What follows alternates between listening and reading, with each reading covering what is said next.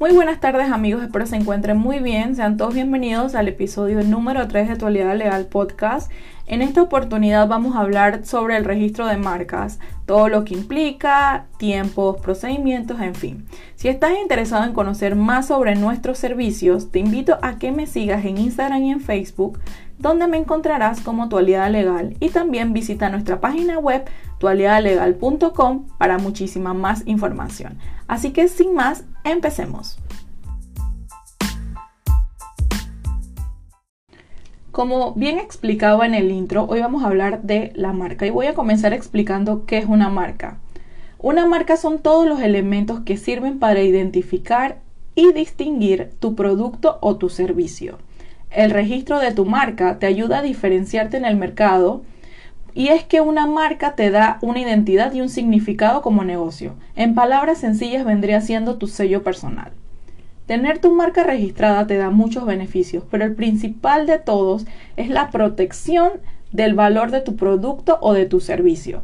Y esto solo se da a través del registro de la marca. Entonces, imagínate haber invertido tiempo, dinero en todo lo que vendría siendo un logo, un branding, redes sociales, el tema de la página web y no poder usarlo porque alguien más lo tenga registrado o no haberlo hecho con tiempo y no haberlo protegido desde el primer momento.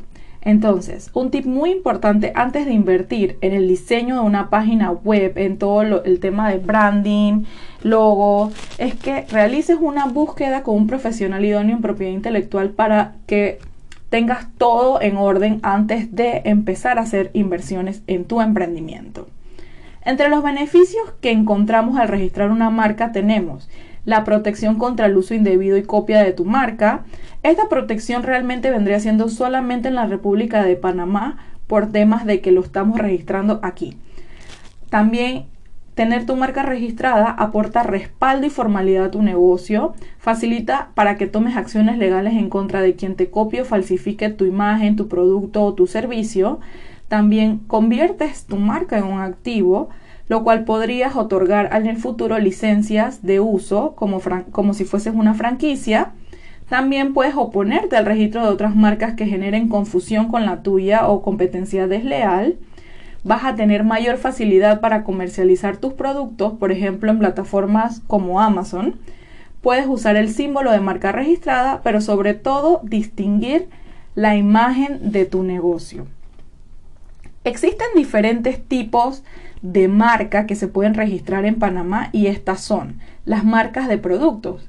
vendría siendo todas las marcas que son relativas a un producto. Las marcas de servicio, todas las marcas relativas a la prestación de servicios. Las marcas colectivas.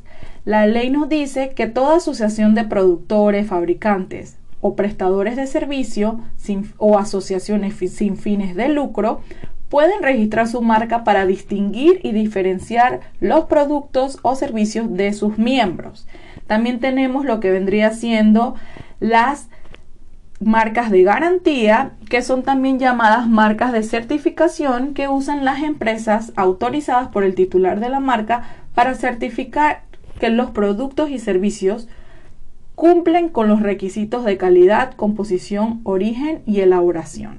También tenemos otro tipo de marca que vendría siendo la expresión o señal de propaganda y es que aquí entran todos esos anuncios, leyendas, lemas, frases, combinación de palabras, diseño o cualquier medio similar que sea original que se use para atraer a los consumidores sobre determinado producto, mercancía, servicio, empresa o local comercial. Y la última que tenemos tendría, vendría siendo el tema del el nombre comercial y las asociaciones. Este tipo de marca entran los nombres comerciales que vendrían siendo el nombre propio o de fantasía, razón social o denominación con la que se identifica una empresa o una asociación.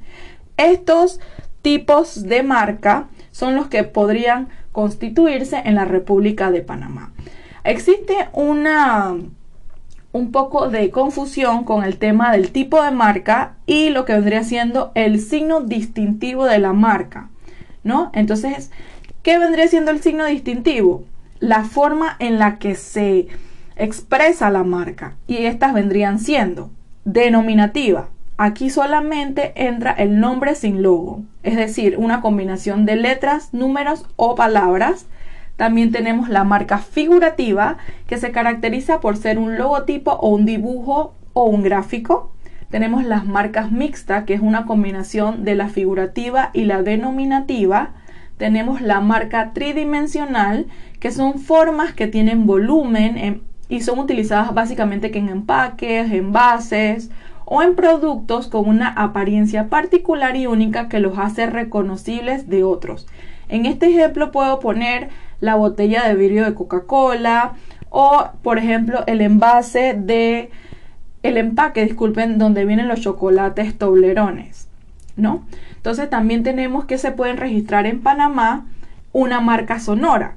Aquí son todos aquellos sonidos eh, composiciones musicales que distinguen un producto o un servicio. Estas deben ser representadas gráficamente con las notas musicales.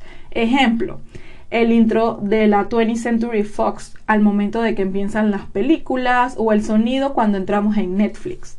Estos podrían ser ejemplos claros de una marca sonora. También tenemos las marcas olfativas. Estas son las que se perciben por el olfato y deben ser suficientemente distintivas y susceptibles de representación gráfica para poder ser registradas.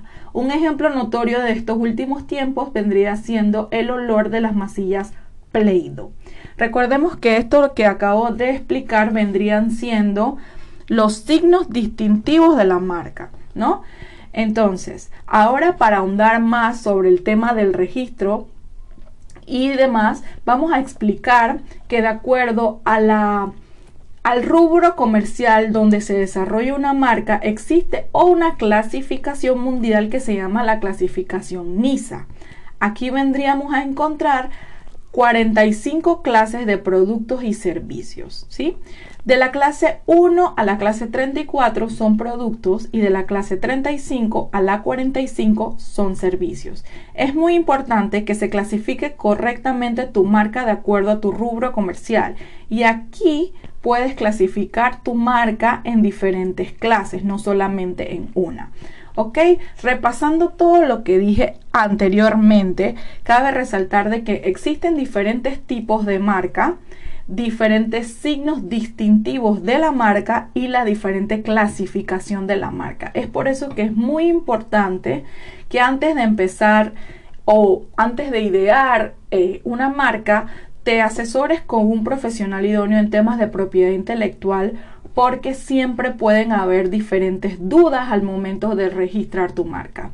Si bien sabemos en Panamá este procedimiento se hace a través de un apoderado legal que vendría siendo pues un abogado y el abogado idóneo te puede dar esa resolver esas dudas que puedas tener al momento de clasificar tu marca o si saber si bueno solamente quiero registrar el logo pero no tengo un nombre solamente el nombre pero no tengo un logo todos esos detallitos estamos a la orden para poder resolverte. Ahora sí, la parte importante que siempre preguntan, ¿cómo registro una marca, Cristina? Bueno, les comento que, que este procedimiento se hace siempre a través de un apoderado, que vendría siendo un abogado, donde hay que completar ciertos requisitos que son establecidos por la ley y estos requisitos, junto con el formulario de registro de marca se presenta ante la Dirección General de Registro de la Propiedad Industrial DIGERPI del Ministerio de Comercio e Industrias. Cabe resaltar que el registro de la marca puede depender de diversos factores, pero tiene un tiempo aproximado de 6 a 9 meses. Ok, los costos van a depender si quieres registrar tu marca en 5 años o en 10 años. Y también dependerá del honorario del abogado. Si necesitas más información sobre los costos relacionados, puedes contactarnos para una cotización sin eh, compromiso. También otra cosa muy interesante vendría siendo el procedimiento. Yo siempre recomiendo realizar una búsqueda para asegurarnos que todo esté en orden. Luego se completa la solicitud de registro.